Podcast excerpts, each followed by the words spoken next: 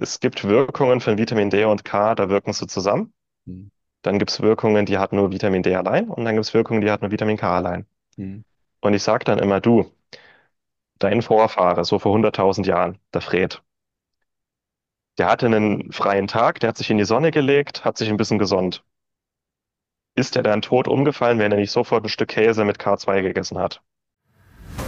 Schnell, einfach, gesund. Dein Gesundheitskompass. Wir zeigen dir, wie du schnell und einfach mehr Gesundheit in dein Leben bringst und endlich das Leben führst, das du verdienst.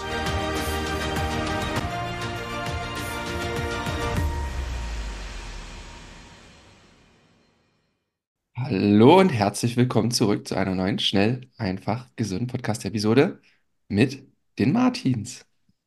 Hallo Martin, Hallo Martin, da sind wir wieder. Wir da freuen haben, sich.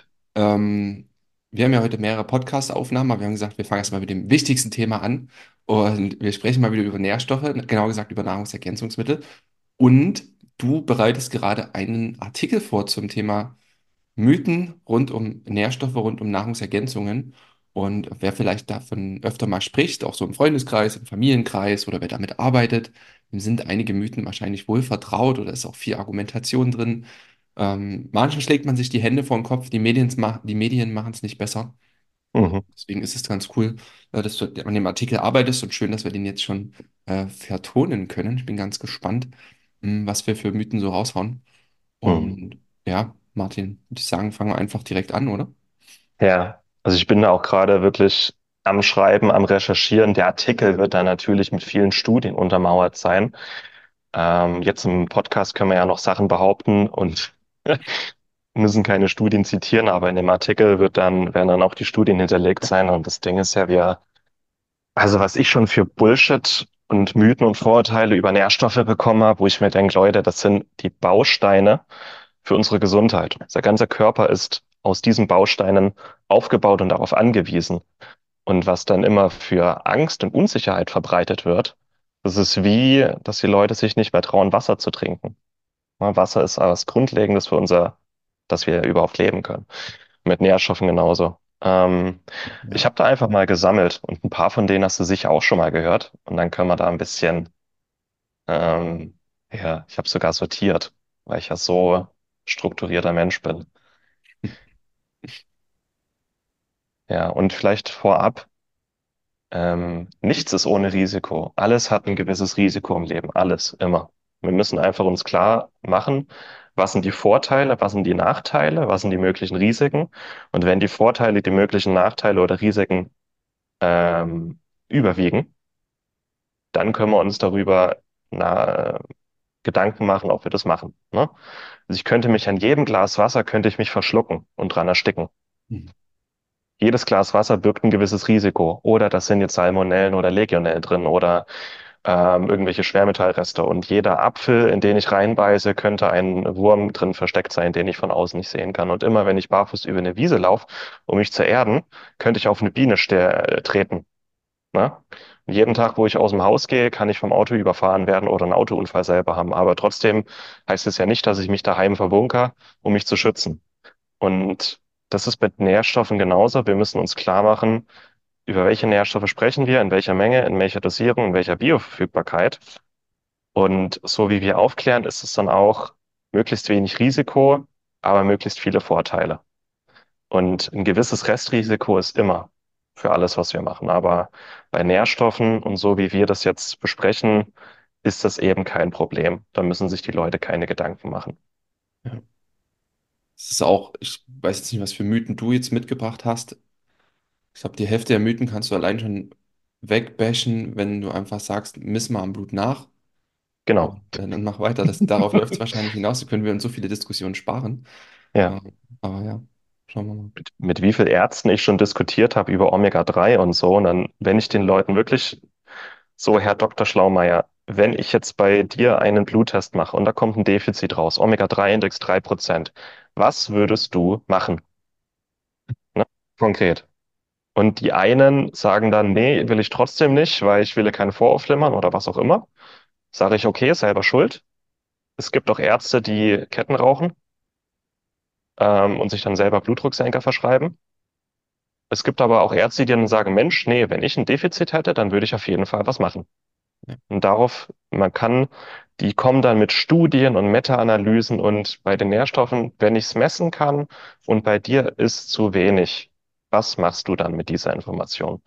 Und deswegen arbeiten wir auch gerne einfach mit so einfachen Tests, wo man einfach mal testen kann. Und wie du sagst, die meisten Gegenargumente sind null nichtig, wenn man misst und sieht, aha, zu wenig. Mhm. Und wer dann trotzdem einen Mangel hat und sich die guten 3 Euro Fischölkapseln im Drogeriemarkt holt, ist selber schuld. Ja, Wir es ist klären halt auf und wir machen brutal. Empfehlungen. Es ist brutal, was im Volksmund so in den Smalltalks, was da für ein Halbwissen rumgeht, wie einfach vieles nachgeplappert wird an, an Mythen, ne, ohne zu hinterfragen. Ja. Und auch wo Ärzte ihre Informationen herbekommen, wenn sie sich nicht selber aktiv informieren, bekommen die ja die Informationen nur geliefert, wie mit dem rote Handbrief. Und hinterfragen einfach nicht und geben das dann einfach stumpf weiter, ne? Hm. Sehr erschreckend. Und ganz oft frage ich mich auch, wo kommt das denn jetzt her? Wer hat sich denn das ausgedacht? Heute früh, ich weiß nicht, ob du dabei warst, hat mich jemand gefragt, es ist ja eigentlich, da war, war irgendwo ein Fachartikel und da hieß es in dem Fachartikel, dass man Vitamin D ja eigentlich nur in den Stammzellen bestimmen sollte, weil das nur in den Stammzellen wirklich repräsentiert, wo ich mir denke, wie willst denn du in Stammzellen dein Vitamin D-Gehalt messen? Also mal im Ernst. Also, nee.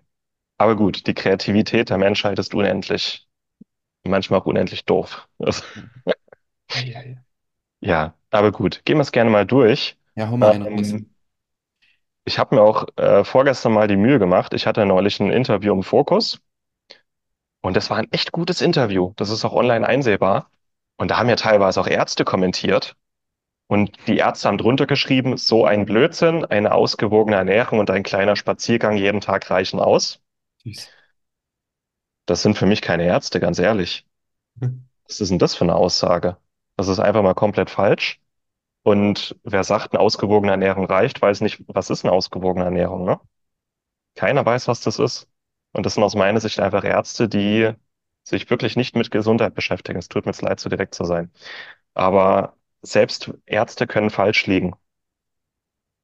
Und das, was wir hier behaupten, wir können ja messen, wir können ja testen. Wir können uns noch so viel über das richtige Motor unterhalten für mein Auto. Ich kann auch einfach mal messen. Kann gucken, ist zu wenig drin oder nicht. Und so ist es mit Nährstoffen genauso. So, das war mir jetzt einfach wichtig. Ähm, ja, Vitamin A ist fruchtschädigend, Martin. Ist ganz gefährliches Zeug. Vitamin A ist fruchtschädigend. Schöne Nummer. Ja, Ja. Hast du auch bestimmt schon oft gehört, oder? ja, tatsächlich von befreundeten Damen, die schwanger wurden, ne? Wenn du Mhm. da einfach Hinweise gibst oder auch wenn sie bei uns mit reingelesen haben, das ist schon krass, ja. Das Ding ist, Vitamin A reduziert das Risiko für Fruchtschädigung Hm. in einem natürlichen Ausmaß. Das heißt, ein Vitamin A-Mangel ist fruchtschädigend und eine Vitamin A-Überdosis ist auch fruchtschädigend. Das gilt aber nur für Menschen, die gerade vorhaben, schwanger zu werden. Menschen, die nicht schwanger sind oder das gerade nicht vorhaben, schwanger zu werden, die können sehr viel mehr Vitamin A nehmen, bevor es Probleme gibt, als jemand, der nicht schwanger ist. Und Vitamin A ist absolut essentiell für unsere Fruchtbarkeit, damit Mann Spermien bildet und Frau Eizellen. Ohne Vitamin A bildet die Frau keine Eizelle. Und ohne Vitamin A wird aus dieser einzelnen Eizelle nicht dieser riesige, meisterhafte Organismus, den wir sind, der wir sind. Und es gibt so einen Bereich, ab dem haben wir das geringste Risiko für Fruchtschädigung und die höchste Fruchtbarkeit. Und das ist zwischen 5.000 und 10.000 Einheiten Vitamin A am Tag. Und das ist nicht viel. Das ist eine Portion Leber pro Woche. Und alles über 10.000 Einheiten in Form von Nahrungsmitteln ist nicht so wild. Alles über 10.000 Einheiten am Tag in Form von Nahrungsergänzungsmitteln ist tendenziell fruchtschädigend. Also auch wenn ich mehr als eine Portion Leber die Woche esse, wäre das immer noch kein Problem. Aber wenn ich mehr als 10.000 Einheiten am Tag in der Form von Vitamin A-Tropfen zum Beispiel zu mir nehme, na, da muss man unterscheiden zwischen Nahrungsmittel und Nahrungsergänzungsmittel. Ähm, ja, aber 5.000 bis 10.000 Einheiten oder eine Portion Leber pro Woche und eine Portion sind so 200 Gramm, ist kein Problem. Mhm. Und es wird ja vor Ärzten pauschal vor Leber gewarnt. Aber eigentlich ist eine Leber pro Woche, eine Portion Leber, genau richtig. Ja, Du hast ja auch ein paar Studien, ähm, mit deinem, du hast ja einen extra Artikel zur Vitamin A-Überdosierung gehabt, ne? ja, Auch einfach ein paar Studien angebracht. ja. Schon super wertvoll. Also nächstes, Vitamin A oder Beta-Carotin erhöhen das Lungenkrebsrisiko. Vitamin A und Beta-Carotin erhöhen das Lungen. Beta-Carotin, ja, habe ich Okay, schon für beides gehört. krass.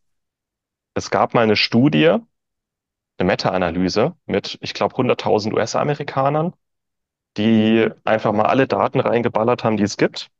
Und dann hat, dann haben die Statistikprogramme drüber laufen lassen und das Statistikprogramm hat dann rausgespuckt, dass Raucher, Raucher, ne? Nicht, nicht Raucher, sondern Raucher, die Multipräparate nehmen, die Beta-Carotin enthalten, ein höheres Lungenkrebsrisiko haben.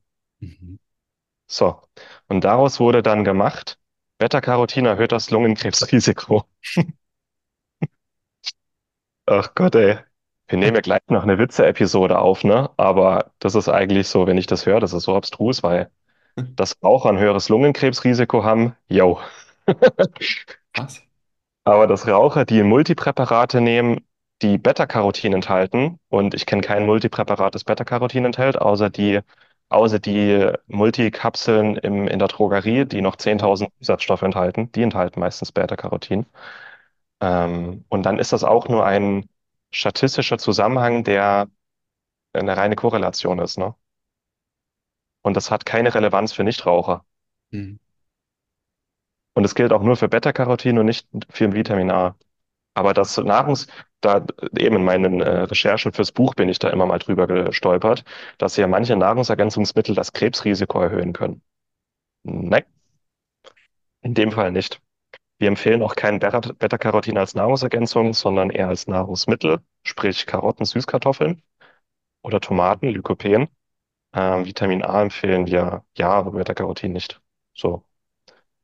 Und dann sind wir auch beim, beim nächsten. Ich sehe aber die Studie auch, ist direkt sogar vom Risiko für irgendwelche Bewertungen von einem Ministerium in Deutschland auch republiziert worden mit den Rauchern und den 20 Milligramm Beta-Carotin. Krass. Es ist keine repräsentative Studie und es ist keine Studie, die eigentlich eine Relevanz hat für die breite Bevölkerung. Ja. Aber hier ist eine Ja, andere Studie aus ähm, 2022 dann. Und hier mhm. steht, ähm, unsere Ergebnisse zeigen, dass Beta-Carotin keinen Effekt auf das Lungenkrebsrisiko hat. Mhm. Punkt. Es gibt sogar eine Studie, die zeigt, dass Beta-Carotin das Lungenkrebsrisiko reduziert. Ja. Und dasselbe finden wir übrigens auch bei Omega-3 und Vorhofflimmern. Das Studiendesign ist entscheidend. Was wird gemessen? Wie wird es gemessen? Bei wem wird es gemessen? Aber so ist halt unser, unser Mediensystem. Und teilweise auch unsere konventionelle Medizin. Wenn es schlechte Nachrichten über Nährstoffe und Nahrungsergänzungen zu verbreiten gibt, dann wird es auch gemacht, weil es nicht dem Mainstream entspricht. Aber wir, uns ist relativ wurscht, was Mainstream ist und was nicht. Wir kümmern uns ja wirklich um die wissenschaftlichen Fakten und das, was Menschen hilft. Und das, was da teilweise publiziert wird, ei, ei, ei. Da müsste ich jetzt meinen Aluhut aufsetzen und das Schwurbeln anfangen in meiner Telegram-Gruppe, aber das lasse ich. Ja, aber die Aussage, die, oder der Mythos, den du jetzt genannt hattest, ist halt aus einer Untersuchung. Und hier das andere, was ich jetzt gesagt hatte, ist aus 2022, ist eine Meta-Analyse mit 167.000 ähm, Teilnehmern. Dann glaube ich doch Ja, lieber der zweiten. Und ja. ist gut. Ja, ähm, der nächste Punkt ist genauso. B-Vitamine erhöhen das Krebsrisiko. Mhm. Ähm, es, es gibt ja manchmal Menschen, die haben in ihrem Blut einen erhöhten Wert an B12. Und es gibt Ärzte, die sind der Überzeugung, dass das das Krebsrisiko erhöht. Ein erhöhter B12-Wert. Ähm, und es gibt es auch für andere B-Vitamine noch, äh, für B6, für B9, dass sobald ein Wert im Blut erhöht ist und der Körper regelt die Aufnahme im Darm sehr, sehr präzise, wie viel er aufnimmt an B-Vitamin. Und ich denke mir immer, der Körper weiß schon, was er macht. Das erhöht nicht das Krebsrisiko, nur weil wir einen erhöhten ähm, B-Vitaminwert im Blut haben. Also das, da gibt es auch keinen Zusammenhang. Und es gibt eine Studie, die manchmal über B-Vitamine und Krebsrisiko rangezogen wird. Und da wurde auch Menschen, die grundsätzlich nicht die gesündesten waren, wurden 200 Mikrogramm Folsäure, künstliche Folsäure, und ich glaube zwei Mikrogramm Cyanocobalamin gegeben. Und nach fünf Jahren wurde geguckt, wie ist es mit Krebs? Und die hatten anscheinend ein höheres Krebsrisiko, auch Lungenkrebs oder so. Ähm, und es gibt nur diese eine Studie, die das, diesen Zusammenhang hat. Andere Studien haben versucht, es zu reproduzieren, konnten es nicht. Und eigentlich sind ja wissenschaftliche Daten nur aussagekräftig, wenn sie reproduzierbar sind. Und trotzdem wird diese Studie immer wieder genannt, wo ich mir aber denke, die haben künstliches, äh, künstliche Folsäure genommen und künstliches B12 in einer eher inaktiven Form, Cyanocobalamin. Und Cyanocobalamin an sich wird kaum aufgenommen, setzt Cyanid frei in geringen Mengen. Das heißt, du hast eine schleichende Cyanidvergiftung. Und wahrscheinlich ist es das Cyanid, das dann das Krebsrisiko erhöht. Aber hätten sie halt mal aktive Formen genommen, ne? Kün also keine künstlichen, sondern aktiv, bioaktive Formen, wo ich mich dann frage, warum nehmen die diese künstlichen Formen, wo man weiß, dass die kaum wirken? Ja, ja, Ja, das, also wir empfehlen auch nur bioaktive Varianten. 30 Prozent der Bevölkerung kann dieses, äh, diese künstliche Folsäure nicht verwenden. Äh, was der Körper dann macht, der nimmt es wahrscheinlich gar nicht erst auf oder scheidet es gleich wieder aus. Ja. Und letzte Woche, es gibt so eine, so eine Influencerin, die ist Hebamme, die hat so 20.000 Follower. Und da habe ich letzte Woche einen Beitrag gesehen, der Beitrag war schon älter von ihr, wo sie vor Folsäure warnt. wo sie sagt, Folsäure lagert sich in den Blutgefäßen ab und erhöht dann das Atherosklerose- und Herzinfarktrisiko. Wo ich mich auch mal gefragt habe, wie kommt denn die auf diesen Zusammenhang? Wieso sollte sich Folsäure in den Blutgefäßen hm. absetzen? Und warum als Hebamme warnt die vor Folsäure? Also das als Hebamme, das sollte das Erste sein, was da präsent ist, dass der Folsäurebedarf in der Schwangerschaft um das Vierfache steigt und dass wir wirklich einwandfrei belegt haben auch, dass das Risiko für alle möglichen Entwicklungsstörungen beim Kind weniger sind mit Folsäure. Bevor wir jetzt gleich weitermachen, möchte ich dir noch eine kurze Info mitgeben. Und wenn du auch dich dafür interessierst, mit Nähr- und Vitalstoffen zu arbeiten, das von Grund auf zu erlernen, einzusetzen, ja, in der äh, Therapie auch von Erkrankungen oder auch in der Prävention, allein auch nur das Wissen für dich zu haben oder auch für deine Familie, für die, die dir nahestehen, dann möchten wir dir empfehlen, einmal auf unserer Infoseite zum Nähr- und Vitalstoffcoach zu stöbern. Dort findest du alle wichtigen Infos zu der Ausbildung mit mittlerweile über 100 Videos zu allen Nähr- und Vitalstoffen, zu den Interaktionen mit Medikamenten, mit den Nährstoffen untereinander, zu speziellen Coaching-Modulen, zu den ganzen Indikationen und Erkrankungsbildern. Also eine der komplettesten Ausbildungen jetzt hier im deutschsprachigen Raum. Und das wollen wir dir einmal ganz, ganz ans Herz legen.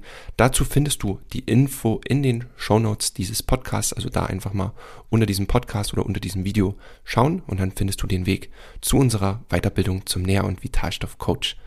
Schön, dass du dabei bist und ich wünsche dir nun viel Spaß mit der weiteren Episode. Machen wir nächsten. Hau mal raus. Vitamin C macht Nierensteine. Ach nee. Echt jetzt? Ja, Den her. ich, ich habe mal die Studien angeguckt. Ähm, das Ding mit Nierensteinen ist eh, und das gilt jetzt auch für Vitamin D. Vitamin D macht Nierensteine ist genauso ein Mythos. Vitamin C und, also Vitamin D reduziert das Risiko für Nierensteine. Wenn du aber schon Nierensteine hast und dann Vitamin D nimmst, dann werden die höchstwahrscheinlich wachsen. Aber wenn du keine Nierensteine hast, dann reduziert Vitamin D das Risiko für Nierensteine. Und bei Vitamin C ist es so, es erhöht wirklich minimal das Risiko für Nierensteine, wirklich minimal, was eigentlich statistisch nicht signifikant ist. Und auch da gibt es Studienanalysen, die mal abgewogen haben, ne, Nutzen, Risiken, die ganz klar sagen, die Vorteile von Vitamin C überwiegen unendlich gegenüber dem minimalen Nierensteinrisiko, weil du mit Vitamin C einfach ein geringeres Risiko für Entzündungen, chronische Krankheiten, Stress, Burnout, äh, geringeres Gichtrisiko, ne, auch ein geringeres Krebsrisiko für bestimmte Krebsarten. Und ähm, die einzigen Menschen, die mit Vitamin C Nierensteine entwickeln, sind die mit einer extremen Dysbiose im Darm, wo man dann weiß, dass das Vitamin C von den Darmbakterien so umgewandelt wird, dass es sich leichter ausflockt in der Niere. Mhm. Ja, also auch hier die Vorteile überwiegen und nichts ist ohne Risiko. Das ist total, also ich verstehe es nicht, wieso wir so auf Überdosierung schielen und so Angst haben dann vor einem Fakt wie das Nierensteiner-Ding. Ja, So sitzt im Vergleich, wie du gesagt hast, zu all den anderen riesigen Gesundheitswirkungen, die eben Vitamin C hat fürs Immunsystem, für unser Hormonsystem und all hm. das. Das ist echt schwer für mich zu begreifen, weil ich irgendwie andersrum denke. Mhm. Hm. Das ist dann Mangel versus Schöpferdenken, ne? Ja, Das, das, da gleitest du auch echt in eine Paranoia, weil wenn du überall die Risiken immer abwägst, dann solltest du am besten früh gar nicht das Bett verlassen. ja, ja, Und früh nicht das Bett verlassen ist das größte Risiko von allen. Also sprich, nichts tun, auch keine Nährstoffe, keine gesunde. Wie oft bekomme ich E-Mails von Leuten, die sagen, Mensch, die einen sagen, Eier sind gesund, die anderen sagen, Eier sind ungesund, Fleisch, Getreide, Kohlenhydrate. Ich mache jetzt einfach gar nichts. Ich lasse alles, wie es ist. Und das ist bei Nährstoffen genauso. Und ich finde, nichts machen ist das größte Risiko von allen. Weil nichts tun heißt, sich schrottig ernähren. So wie der Durchschnitt der Bevölkerung. ja. Das ist das größte Risiko. Ja. Ähm, plus wir haben hier die ganzen Studien, also ja. Naja, ähm, Vitamin D und K müssen immer zusammengenommen werden. Das ist auch ganz cool, ja. Ja, Ja, der ist, der ist sehr häufig. Ja. Und es, es gibt Wirkungen von Vitamin D und K, da wirken sie zusammen. Hm. Dann gibt es Wirkungen, die hat nur Vitamin D allein und dann gibt es Wirkungen, die hat nur Vitamin K allein. Hm. Und ich sage dann immer, du, dein Vorfahre, so vor 100.000 Jahren, der Fred, der hatte einen freien Tag, der hat sich in die Sonne gelegt, hat sich ein bisschen gesonnt. Ist er dann tot umgefallen, wenn er nicht sofort ein Stück Käse mit K2 gegessen hat? Nee. Okay, wieso muss Vitamin D und K immer zusammengenommen werden? Du kannst doch auch einfach in die Sonne rausgehen und von dem Vitamin D profitieren. Ja. Aber das, der Mythos kommt halt daher, weil die meisten Tropfenpräparate Vitamin D und K2 enthalten. Ähm, und ich glaube, es gibt auch echt viele Bro-Scientists da draußen, äh, die sagen, ja, die müssen immer zusammengenommen werden. Aber das stimmt halt auch nicht. Also im Idealfall werden sie zusammengenommen, aber es ist jetzt nicht so, dass wir tot umfallen, nur wenn wir mal in die Sonne gehen und nicht sofort ein Stück Käse hinterher schieben.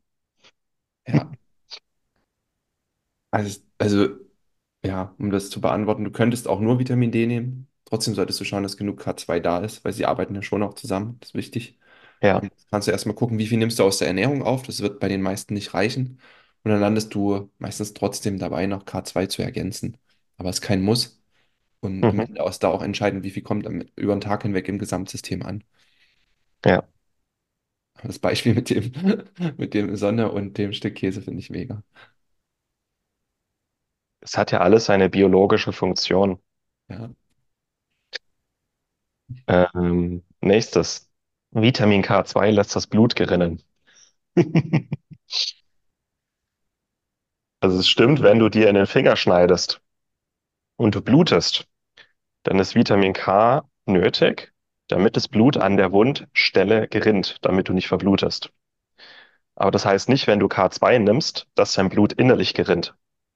Mhm. Macht das Blut ja nicht. Es macht das Blut nur, wenn du dich verletzt. Und ähm, die Tagesdosis für Vitamin K2 sind 200 Mikrogramm am Tag von uns in einer guten Form. Und erst ab einer täglichen Dosis von 30 Milligramm, also das 150-fache, erhöht Vitamin K2 das, die Blutgerinnung. Mhm. Also wenn du dir nicht jeden Tag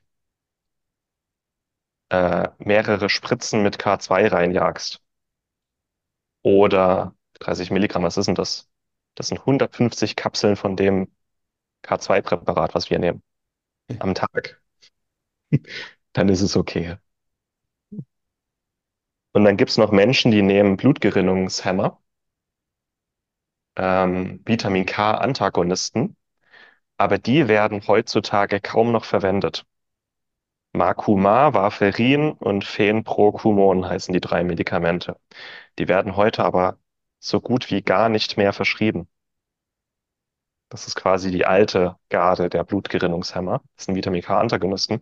Aber man hat irgendwann gemerkt, Mensch, Vitamin K hat ja trotzdem gewisse Funktionen. Ne? Die Leute haben dann eher Osteoporose entwickelt, Mitochondriopathien. Ähm, also diese Medikamente werden nur noch sehr, sehr selten verwendet. Also Vitamin K lässt nicht das Blut gerinnen, nein. Ja. Äh, nächstes. Jod erhöht das Risiko für Schilddrüsenerkrankungen. Hm. Mhm. Leute haben Angst vor Jod, damit sie keine Schilddrüsenerkrankung entwickeln. Wo ich dann sage, kein Jod zu nehmen, erhöht das Risiko für Schilddrüsenerkrankungen, weil deine Schilddrüse braucht Jod. Menschliche Logik, ne? Was? Und es gibt halt einzelne Studien aus sehr entlegenen Regionen im Iran und so. Leute, die wirklich überhaupt keinen Zugang zu Jod haben. Gibt es Studien, diesen Menschen wird, werden dann Jodtabletten oder jodiertes Speisesalz gegeben. Und dann hast du, dann kommen, kommt es häufiger zu Hashimoto bei diesen Leuten. Und da muss man jetzt mal abwägen, absolutes und relatives Risiko, ne? Du hast eine Bevölkerungsgruppe von, sagen wir, fünf Millionen Menschen, die da irgendwo ähm, in den iranischen Hinterlandbergen leben. Die haben alle einen Kopf. Alle. Die haben alle eine Schilddrüsenunterfunktion. Und wenn du denen jetzt Jodtabletten gibst und jodiertes Speisesalz, dann verschwinden die Kröpfe und Schilddrüsenunterfunktionen zu 98 Prozent. Und bei ein paar wenigen entsteht Hashimoto. Und da muss man jetzt wieder abwägen, ne? Vor- und Nachteile. Mhm. Wenn du den Leuten aber nicht nur Jod gibst, sondern auch Selen, Vitamin D und Eisen, also die Kofaktoren fürs Jod, dann hast du auch ein Hashimoto-Risiko, das gegen Null geht. Also die Studien haben sich nur Jod angeguckt, aber das Jod das Hashimoto-Risiko erhöht, ist ja nur, wenn du einen Mangel an den anderen Kofaktoren hast, weil in dem Moment, wo Jod in der Schilddrüse gespeichert wird, werden freie Radikale freigesetzt. Und diese freien Radikale werden normalerweise gleich wieder abgebaut von Selen, von Vitamin C, von Vitamin D und den Kofaktoren. Ne? Ähm, das heißt, Jod ist nicht das Problem. Deine Schilddrüse braucht Jod, viel davon. Aber deine Schilddrüse braucht halt auch die Kofaktoren. Und trotzdem, wenn ich eine Bevölkerungsgruppe habe, die dann auf einen Schlag keinen Kopf mehr hat Mhm. und da irgendwo ein paar wenige Leute Hashimoto entwickeln, dann ist es trotzdem so, dass ich sage, macht's. Ja. Aber Jod ist zwingend notwendig für eine gesunde Schilddrüse. Ja. Äh, nächstes. Selen erhöht das Risiko für Typ 2 Diabetes. Ich frage schon die alle Herrenkrams. Die letzten beiden kannte ich noch nicht. Also Jod, Ja. ja, von Hashimoto-Patienten, aber Selen und Typ 2 Diabetes hast du gesagt. Mhm. Mhm. Mhm. Es gibt da nämlich eine Studie, die gezeigt hat oder die einen Zusammenhang herausgefunden hat, dass Menschen, ähm, konkret Männer, die Selenpräparate nehmen, ein höheres Risiko für Typ 2 Diabetes haben. Mhm. Mhm. Und die Frage kommt meistens von Frauen. So, erstmal galt dieser Zusammenhang in dieser Studie nur für Männer, nicht für Frauen. Und bei Männern ist es halt auch so, die nehmen wahrscheinlich auch einfach über Fleisch mehr Selen zu sich als Frauen. Plus wurde in dieser Studie nicht differenziert, was nehmen die denn überhaupt für Selenpräparate und in welcher Menge. Und es gibt ja Selenformen, die können sich im Körper anreichern. Und das kann problematisch sein. Und dann gibt es Selenformen, die können sich im Körper gar nicht anreichern. Und wir empfehlen ja nur Selenformen, sprich Natriumselenit, die sich nicht im Körper anreichern können. Ich habe noch nie damit eine Überdosis gesehen. Hm. Also selbst wenn dieser Zusammenhang, also ja, Selen kann sich im Körper anreichern, aber nur in dieser Selenomethionin-Form. Mhm. Oder wenn Leute wirklich sehr, sehr viel Paranüsse oder Kokosprodukte zu sich nehmen. Kokos enthält sehr viel Selen. Und in dem Moment, wo du zu viel Selen im System hast, ja, kann es oxidativen Stress auslösen. Aber das heißt jetzt nicht, dass Selen, vor allem wenn du Mangel hast, dein Diabetesrisiko erhöhst. Mhm. Ja, schau, hast du wieder was gelernt. Hast du noch mehr so eine Dinge? Ja, Vitamin C übersäuert den Körper, weil es ist ja eine Säure, Ascorbinsäure. Ach, süß. Ja, okay. Und auf solche Anfragen antworte ich gar nicht, weil es ist ein Vitamin. Ja. Und es übersäuert den Körper nicht, wenn du ein paar hundert Milligramm Vitamin C am Tag zu dir nimmst. Aber Leute haben wirklich Angst, weil es eine Säure ist. das ist dann die Basenbubble, ja? Ja, das ist die Basenbubble. Ach, die sind süß, ja. Dasselbe mit Protein. Proteine übersäuern den Körper? Nein. Gibt keine Studie, die das gezeigt hat. Es gibt nur theoretische Studien, die theoretisch hochgerechnet haben, was für einen Säurenüberschuss Proteine, produ- das sind nur theoretische Konstrukte. Keine Studie hat jemals gezeigt, dass Proteine den Körper übersäuern. Du kannst die Übersäuerung im Körper messen, aber das wurde nie gezeigt. Es gibt sogar Studien, da wurde Menschen nur Fleisch zu essen gegeben. Ein Jahr lang. Nur Fleisch. Geil. Und die waren nach dem Jahr super gesund. Quasi eine Carnivore Diet. Eine Studie. Ein Jahr, nur Fleisch. Die waren, die waren gesund. Denen ging's gut. Die hatten keine Osteoporose, nix. Die waren super. Die waren schlank. Die hatten Muskeln. Die hatten Leistung. Mega. So, dann habe ich noch z- zwei habe ich noch. Äh, Eisen erhöht das Risiko für Darmkrebs. Mhm. Der Zusammenhang stimmt, weil wenn du mehr Eisen über die Nahrung zuführst, als dein Körper braucht, landet das Eisen im Dickdarm, wird von der Darmflora oxidiert zu Eisen 3. Dieses Eisen 3 heftet sich an die Darmwand an und führt zu einem Prozess namens Ferroptose. Die Darmwandzellen gehen quasi in den Zellselbstmord, was durch das Eisen getriggert wird. Und so erhöht Eisen das Dickdarmkrebsrisiko. Allerdings findet dieser ganze Prozess nur in Abwesenheit von Antioxidantien statt. Mhm. Das heißt, wenn du dein Fleisch mit ein wenig Gemüse oder Obst zu dir nimmst oder genug Vitamin C oder was auch immer oder ein Glas O-Saft, dann findet dieser Prozess nicht statt. Nur wenn du wirklich isoliertes Eisen in einer hohen Menge oder einfach nur Fleisch ohne alles. Und eigentlich gilt dieser Zusammenhang auch nur für Wurstprodukte und nicht für Fleisch. Nur für Wurst. Weil in Wurst hast du dann noch die Nitrosamine drin, ne? Die verstärken diesen Per- Ferroptose-Prozess ähm, im Dickdarm. Ähm, also Fleisch gehört in eine gesunde Ernährung rein und erhöht in dieser Form nicht das Dickdarmkrebsrisiko. Nur wenn du wirklich massiv Wurst, Fastfood ohne Antioxidantien. Weil die Antioxidantien verhindern ja, dass das Eisen 2 in das Eisen 3 oxidiert wird. Mhm. Mhm. So, und das letzte, Omega-3-Fettsäuren erhöhen das Risiko für Vorhofflimmern. Oh, ja, Das ja, das okay. Beste zum Schluss. Ja, das Aktuellste. Oh, weißt du, was ich da immer sage?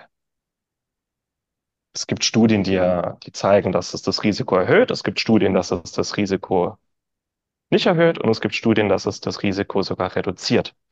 Die Frage ist immer, hm, was nimmst du für ein Omega-3 und wie viel und bei welchen Menschen setzt du es ein? Mhm.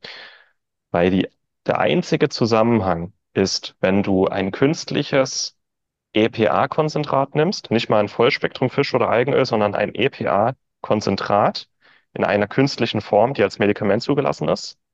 Dieses reine künstliche EPA-Konzentrat nimmst du jetzt und gibst es Menschen und du, du weißt ja nicht mal, ob das EPA schon oxidiert ist oder nicht. Keine, du weißt nicht mal, wie die Qualität ist. Und dieses künstliche Konstrukt gibst du jetzt Menschen, die schon älter sind, zig Vorerkrankungen haben, chronisch entzündet sind und schon einen Herzinfarkt oder einen Schlaganfall hatten. Das heißt, es sind Menschen, die entwickeln Vorhofflimmern irgendwann auch so. Vorhofflimmern ist eine Alterskrankheit, die entsteht bei Menschen mit Herz-Kreislauf-Erkrankungen, Entzündungen oder Bluthochdruck. Die entwickeln auch so irgendwann Vorhofflimmern. Und das EPA hat den ganzen Prozess quasi scheinbar beschleunigt. Auf der anderen Seite hat das EPA aber auch das Sterblichkeitsrisiko und das Herzinfarktrisiko reduziert. Ne? Und das ist wieder so, diese, dies, das ist wirklich eine sehr, sehr fragwürdige Studie. Die hat gezeigt, die Menschen, die EPA nehmen, sterben weniger, haben weniger Krankenhauseinweisungen, äh, Krankenhauseinweisungen, haben weniger Herzinfarkt, Schlaganfälle, aber ein geringfügig höheres Vorhofflimmern-Risiko. So. Was wurde publiziert? Was spricht sich überall rum? Omega-3 erhöht das Risiko für Vorhofflimmern. Und das, die, die, die Autoren von dieser Studie wurden jetzt sogar von einer Schweizer Herzstiftung dafür ausgezeichnet, dass sie über die gefährlichen Zusammenhänge von Omega-3 und Vorhofflimmern aufgeklärt haben. Oh nein. Wurde gleich weiß, wer steckt hinter dieser Schweizer Herzstiftung. Und die Autoren haben eigentlich herausgefunden, dass dieses künstliche EPA-Konstrukt eigentlich gut ist.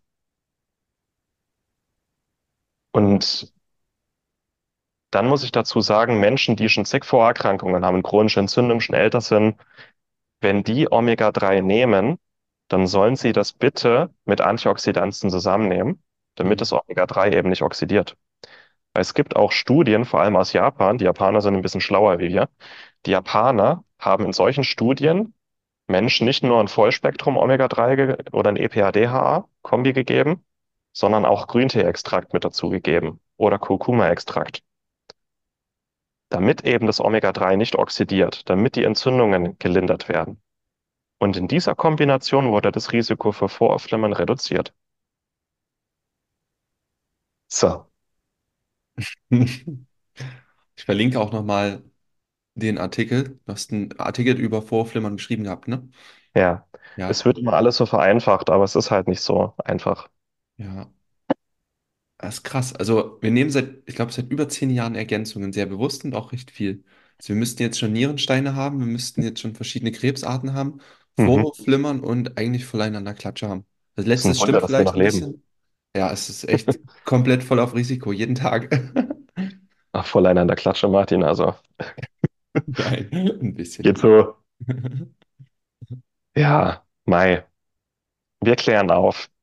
Aber Spannend. es- dieses Schwarz-Weiß-Denken und dieses Übervereinfachen und vor allem, es gibt halt einfach sehr seltsame Studien mit fragwürdigen Design und fragwürdigen Ergebnissen. Und Leute, ignoriert diese Studien doch einfach. Ja. Und lasst euch keine Angst machen. Also der Haupt, die Haupteinflussfaktoren waren jetzt, dass viele Studien oft eh schon an kranken Menschen gemacht werden, dass da einfach nicht geschaut wird. Ja, Da es bei vielen Nährstoffen, die eine Oxidationsneigung haben, ne, wie jetzt Jod und Omega-3, dass da einfach keine Antioxidantien dazugegeben werden.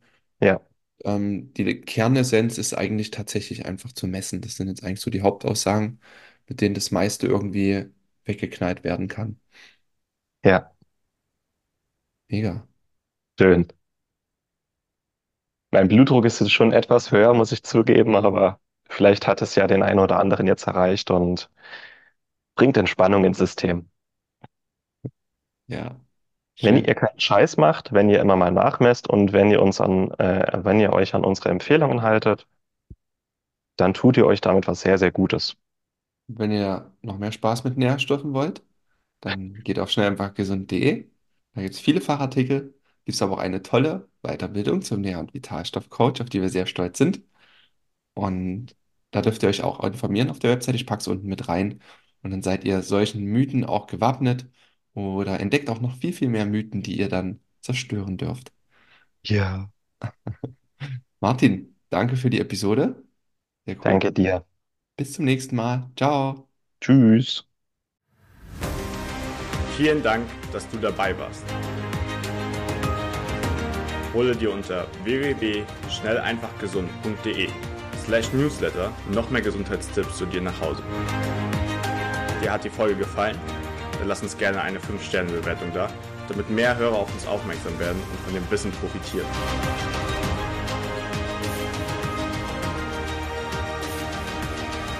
Wir wünschen dir eine gesunde Woche. dein SEG-Team.